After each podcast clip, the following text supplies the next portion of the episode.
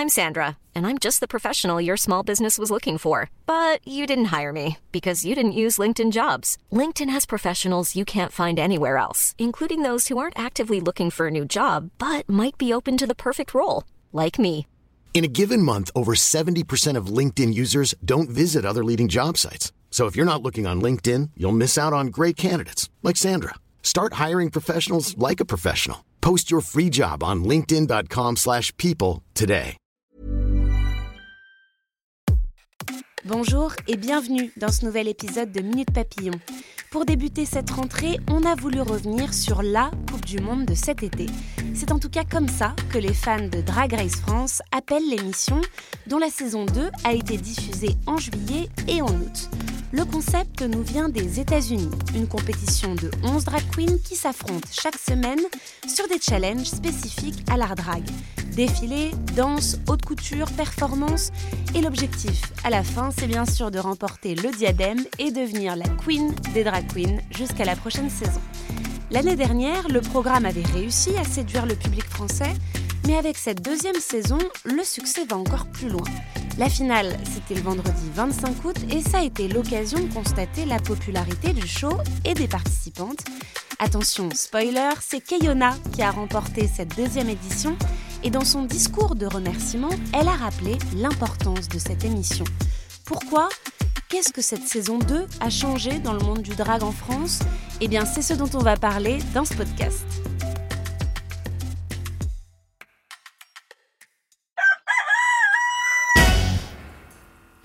Est-ce qu'on ne serait pas face à la naissance d'une émission culte de la télévision française?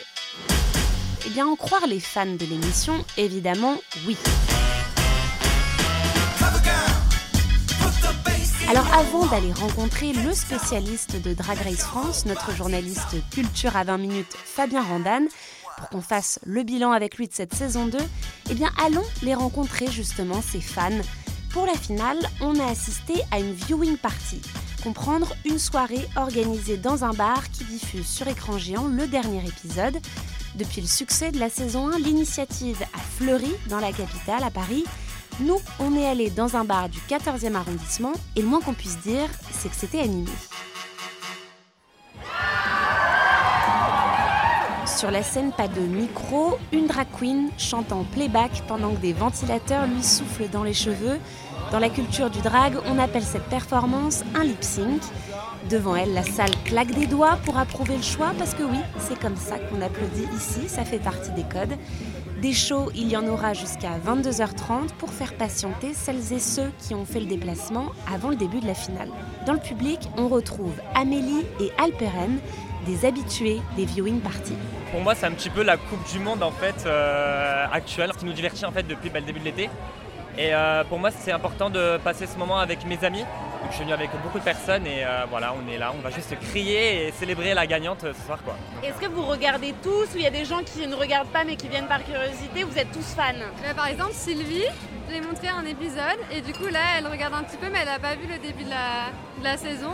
Mais du coup, euh, elle va voir la finale avec nous. Et... Mais comme une finale de Coupe du Monde en fait. Exactement, exactement, oui, voilà.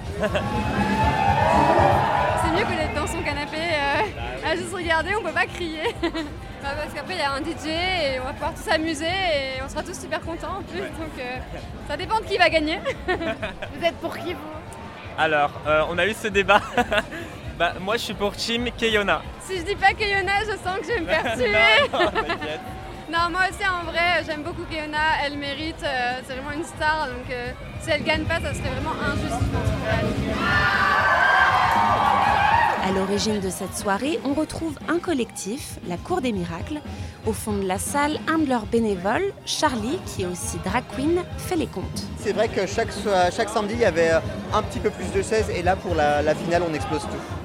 Vous avez combien participants Ce soir, on avait 1550 réservations et 500 personnes en liste d'attente sur une capacité de 600 personnes dans la, dans la salle. 450 personnes inscrites, 500 sur liste d'attente. C'est clair, la communauté compte beaucoup sur ces réunions. bah, C'est important parce que c'est quelque chose d'inhabituel pour la communauté d'avoir euh, autant de représentation euh, sur le service public. Tous les drag shows, euh, c'est un petit peu des moments comme ça où on se réunit. Il y a quelques années et même quand on débute encore aujourd'hui, on a plutôt l'habitude de se réunir dans, une, dans, la, dans la cave d'un bar avec une capacité de 25 personnes. C'est vraiment génial de pouvoir faire ça dans des, dans des lieux qui ont des capacités de 600 personnes. Et là, l'épisode va bientôt commencer. Est-ce que vous êtes prêts et prêts pour la grande finale de Drag Race France? Plus d'une heure d'émission ponctuée de... et de... Et à la fin... De Drag Race France, saison 2 C'est Keyona qui est sacrée queen de Drag Race France saison 2 alors même si ça fait forcément quelques déçus. Un petit peu déçu personnellement du résultat, mais euh, j'avais une petite préférence pour Sarah Forever perso. Mais... Euh. Le public est conquis par cette saison 2 qui tire son bilan. Un bilan extrêmement positif pour Amélie et Alperen qu'on retrouve. Cette saison leur a vraiment fait découvrir que le drag c'est avant tout un art à part entière. Ce sont des artistes et euh, elles font tout. Elles font de l'acting, elles font du chant, elles font de la comédie et c'est vraiment bah, de la danse faut savoir faire plein de choses en fait. Et euh, c'est pas donné à tout le monde. C'est hyper créatif. Euh, et les couleurs, euh, ouais, le maquillage, elles sont hyper rapides. Moi, je me vois dans ma salle de bain, je suppose, c'est rapide. Ça transpire le courage et la confiance en soi, alors que je pense qu'elles sont pas forcément toutes en confiance avec elles-mêmes. Surtout comparé à ce qu'elles racontent de leur vécu et des difficultés qu'elles ont pu rencontrer. Les traumatismes vécus par les participantes, il en est souvent question dans l'émission. Et c'est d'ailleurs aussi ce qui séduit les téléspectateurs comme Julien et Ryan. Il y a eu énormément de messages qui ont pu être portés au cours de cette saison. Que la première saison, c'était un peu une saison d'initiation pour le public euh, en France, pour ceux qui n'avaient pas l'habitude de voir ce type d'émission. Et là, on a pu passer des messages un peu plus euh, précis sur les thérapies de conversion, sur le fait euh, d'avoir une relation difficile avec sa famille. Euh, on a vu aussi ce que c'est d'être euh, une femme trans, que euh, ça peut mener jusqu'à des pensées suicidaires avec Moon aussi. Donc il y a eu une mise en lumière sur plein de choses et, et, la saison 2 était très politique. Et toute la diversité du casting a permis d'avoir une diversité de messages qui je pense sont importants en 2023. Un bilan donc plus que positif pour cette deuxième saison que tout le monde résume avec un mot. Légendaire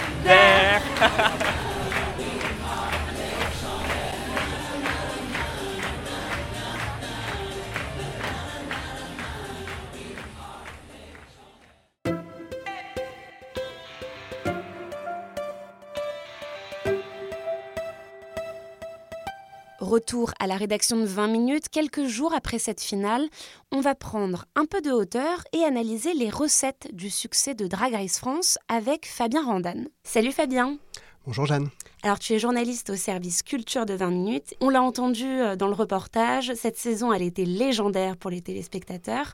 Comment tu qualifierais toi en tant que journaliste cette saison 2 moi, je trouve que légendaire, c'est un mot qui lui va bien, effectivement. Euh, sinon, je dirais que c'est une saison qui a été très bien produite, euh, qui a célébré des, belles valeurs de bienveillance, d'entraide notamment, qui a révélé, euh, enfin, et en tout cas donné à voir plein de talents très divers. Donc, c'était vraiment une très bonne saison.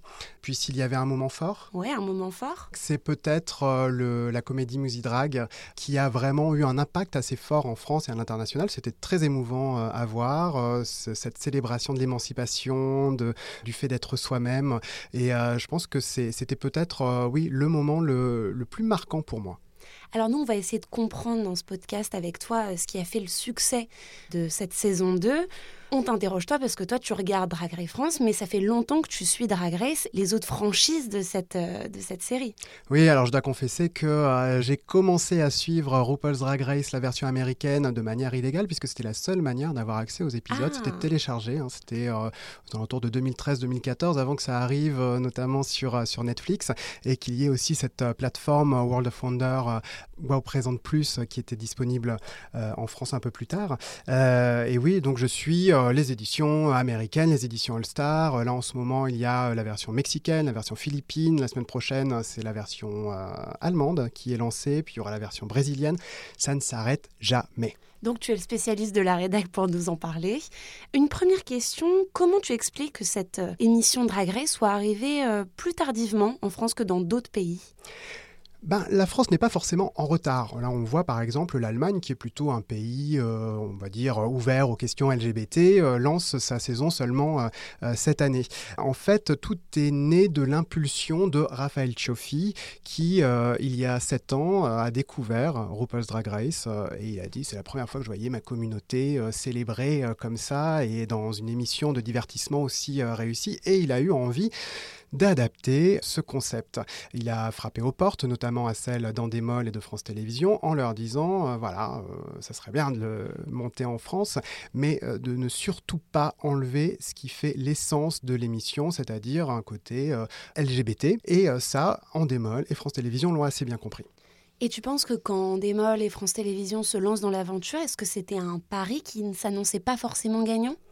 C'était un pari. D'ailleurs, au départ, en saison 1, France Télévisions avait programmé la première émission en deuxième partie de soirée euh, sur France 2. Et ensuite, euh, la suite des épisodes devait être mise en ligne sur euh, le, site france.tv, hein, sur la plateforme Slash. Et face au succès du premier numéro donc diffusé à l'antenne, la chaîne a décidé de reprogrammer, enfin de programmer tout l'été euh, en deuxième partie de soirée également euh, les épisodes. Donc il y avait cette idée de ne pas savoir comment le public allait réagir. Le public de la plateforme France.tv ou de France TV slash, peu importe comment on l'appelle, on, sait que euh, voilà, ça va être un public jeune, ouvert sur ces questions-là. Pour le, côté télévision, qui a un public un peu plus classique, le public de France Télévisions est aussi beaucoup plus âgé, hein, la, moyenne d'âge tourne autour de la soixantaine quand même, c'était vraiment un pari. Hmm, un pari gagnant. On regarde un petit peu les chiffres de cette saison 2 et on peut parler de succès. Est-ce que tu peux nous en parler en termes d'audience? On est arrivé à quel niveau avec euh, cette saison 2 eh bien, la saison 2, c'est environ 600 euh, 000 téléspectateurs pour ce qui est de diffusion à la télé. À ça, il faudrait ajouter les chiffres consolidés avec les résultats euh, du nombre de vues sur euh, la plateforme. Euh, donc on aura les vrais chiffres consolidés un peu plus tard, je pense dans, une semaine, voire peut-être une vingtaine de jours. Mais en tout cas, oui, c'est une émission qui a trouvé son public, qui a un public qui va au-delà de la communauté LGBT. On voit plein de, gens. Moi, je le note notamment sur les réseaux sociaux, des gens qui expliquent euh, regarder ça en famille avec leurs parents. Euh, et euh, les scores réalisés, c'est dans la lignée d'un taratata, par exemple. Alors, on va essayer d'expliquer la recette de ce succès. Et d'abord, peut-être parler de ce qui a changé par rapport à la saison 1. Est-ce que tu as noté quelques changements qu'Andemol et France Télévisions ont pu prendre pour cette deuxième saison? Alors j'ai trouvé qu'il n'y avait pas énormément de changements. La grande différence, euh, c'est que cette année, il y a eu une finale en public hein, qui a été tournée au Grand Rex, et ça, ça ne s'est euh, jamais vu dans aucune autre édition européenne. Il y a la Thaïlande qui avait fait aussi euh, des finales en public, mais jusque-là, c'est vrai que ce genre de, finale devant des, des, spectateurs et spectatrices, c'était cantonné à un public donc thaïlandais et américain. Tu as d'ailleurs euh, rédigé un article sur le succès de l'édition française et le fait que d'autres éditions internationales admirent la recette française. Tu as interviewé euh, Nicolas Missoff, le producteur de l'émission, qui explique ce succès par une pâte française. Comment tu la définirais, cette pâte française de Drag Race? Bah, La pâte française, on, peut dire, c'est peut-être un peu cliché, mais c'est le style. Quand on voit les tenues qui ont été présentées sur les runways, c'est-à-dire les défilés qui euh, arrivent à la fin de, chaque épisode, il y avait vraiment euh, bah, des propositions à la fois très différentes et très convaincante. Quoi. C'était beau, c'était surprenant. Puis il y avait aussi bah, des, références très françaises sur les défilés, comme par exemple la thématique d'Alida ou le fait de faire euh, un talk show qui rappelle un petit peu Télématin, par exemple. des choses très propres à l'identité française. Une autre raison, c'est peut-être aussi euh, le ton qui est donné dans cette saison, un ton qui est très bienveillant par rapport à d'autres éditions. C'est souligné par beaucoup de téléspectateurs qu'il euh, y a moins de petits dramas, de choses orchestrées. On reste dans quelque chose de très bienveillant. Oui, c'est vraiment ce qui est frappant quand on regarde les autres versions à l'étranger très souvent question de prise de bec parfois assez euh, violente. Et euh, là, dans la version française, on est avec euh, des candidats, des queens qui sont dans un, quelque chose qui est de l'ordre de la sororité, on peut dire, de l'entraide, du soutien. Elles s'écoutent les unes les autres, elles s'aident. Et ça, c'est vrai qu'on ne le retrouve pas forcément partout. Alors juste avant de continuer cette interview, on retourne à la viewing party pour entendre deux téléspectateurs qui nous parlent des conséquences que Drag Race a eues sur eux. Le fait de d'oser, de, de, vraiment faire abstraction du regard des autres, elles ont un talent, un aplomb incroyable que euh, on devrait tous s'en inspirer. Parce que franchement, dans la vie, des fois, on n'ose pas faire les choses et elles osent tout. Et moi, ça m'inspire. Moi, ce qui m'a le plus marqué dans cette saison 2 en termes d'inspiration, c'est peut-être de prendre au fond euh, la vie comme un grand spectacle. Je pense que c'est l'un des messages les plus inspirants. Il y a des personnes pour qui euh, cette émission est un tremplin pour se donner de la force, pour se lancer dans le drag. Cette émission amène vraiment le grand public à connaître cette culture qu'est le drag, parce qu'il faut le rappeler, le drag c'est un art. Comment selon toi justement Drag Race arrive à être pédagogique? Drag Race arrive à être pédagogique dans euh, bah, la manière dont l'émission est produite, c'est-à-dire qu'effectivement tous les passages dans l'atelier où les queens s'habillent, se maquillent, euh, sont des moments où euh, bon, la production, on va dire, peut aiguiller certaines discussions pour que les queens soient en mesure d'expliquer ce qu'elles sont en train de faire. On, peut les voir se maquiller, tout ce qui est de l'ordre de, la répétition, des chorégraphies. donc ça, ça, montre bien que oui, être drag, c'est pas, c'est pas faire du déguisement, quoi. C'est pas Halloween. Et ça aussi une pédagogique sur un message de tolérance vis-à-vis de cette communauté qui encore, on l'a rappelé, euh, très attaquée oui, et plus que de la tolérance, je dirais même de l'acceptation, euh, puisque euh, on voit bien chaque épisode euh, est aussi l'occasion d'aborder des thématiques un peu précises. Par exemple, en, saison 2, il a été question des thérapies de conversion, il a été question de la transphobie. Il y a eu un épisode où toutes les queens, les unes après les autres, se sont remémorées une agression homophobe qu'elles ont subie. C'était un moment assez, assez fort à voir, et peut-être que ça fait prendre conscience euh, au public que euh, bah, voilà, être une personne homo euh, ou trans aujourd'hui en France, c'est n'est pas encore la, la, vie en rose. Hein. Il y, a encore plein de, de résistance, il y a encore plein d'homophobie, plein de transphobie. Et ça aide peut-être le public à donc, ouvrir les yeux là-dessus et à devenir de meilleurs alliés. Qu'est-ce qui se passe ensuite après l'émission pour celles qui n'ont pas forcément gagné mais qui ont participé à l'émission? Alors juste après une saison de Drag Race en France, il y a Drag Race Live, c'est-à-dire un spectacle qui va tourner dans toute la France. L'année dernière, ça a été un carton, il a fallu rajouter des dates. Euh, là, cette année, euh, ça commence, je crois, le 7 septembre à Paris, et puis ça va se poursuivre jusqu'au mois de novembre, et puis peut-être que s'il y a un succès, euh, ça se poursuivra encore. c'est vrai que ça va permettre Drag Race, et c'est aussi l'une des volontés de Raphaël Chioffi, de Nicolas Missov, de la production, c'est de les aider à à obtenir le statut d'intermittent du spectacle. Oui, parce que ça, justement, ça a été souligné dans plusieurs épisodes. C'est la précarité du monde euh, des drag queens, des shows qui sont souvent euh, sous-payés. C'est Ginger Beach qui l'a rappelé dans un de ses défilés. Mami Wata aussi qui en parlait souvent. Enfin, en quoi cette émission Drag Race, elle aide euh, Alors, je pense que cette émission, elle va aider les queens qui participent à vraiment avoir une rampe de lancement. C'est vrai qu'il ne faut pas oublier, si vous allez voir des shows drag queens, qu'elles ne sont pas forcément payées euh, voilà, euh, elles peuvent être payées aussi euh, au pourboire, des, choses comme ça. Il faut l'avoir en tête. Comme dans le sillage du succès de Drag Race France, il y a eu plein d'opportunisme, hein, des, des, gens qui voulaient organiser leur soirée. Hop, on invite les drag queens, etc. Et puis en disant, mais vous venez et puis on, vous paye en visibilité. Mais non, la visibilité, ça paye pas, vous quand même.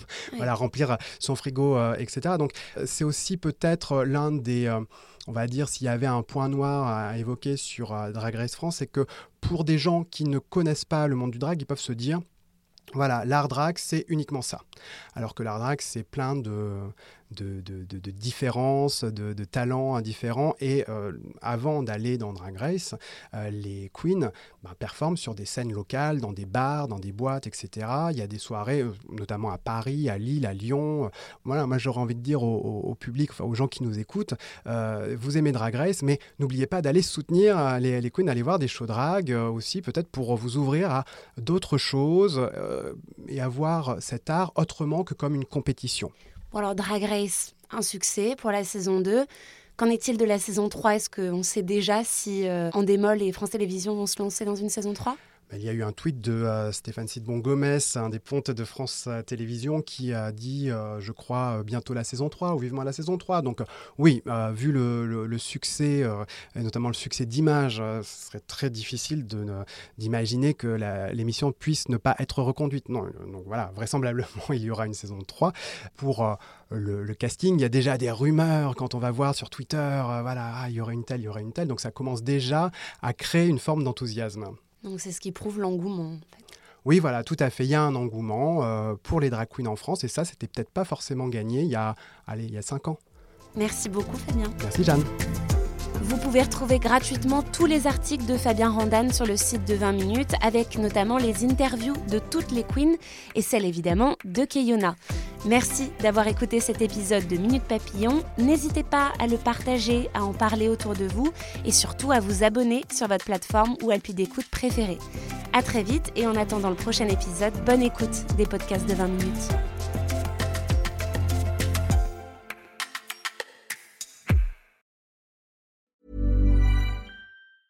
Even when we're on a budget, we still deserve nice things. Quince is a place to scoop up stunning high-end goods for 50 to 80% less than similar brands. They have buttery soft cashmere sweaters starting at $50, luxurious Italian leather bags, and so much more. Plus, Quince only works with factories that use safe, ethical, and responsible manufacturing. Get the high-end goods you'll love without the high price tag with Quince.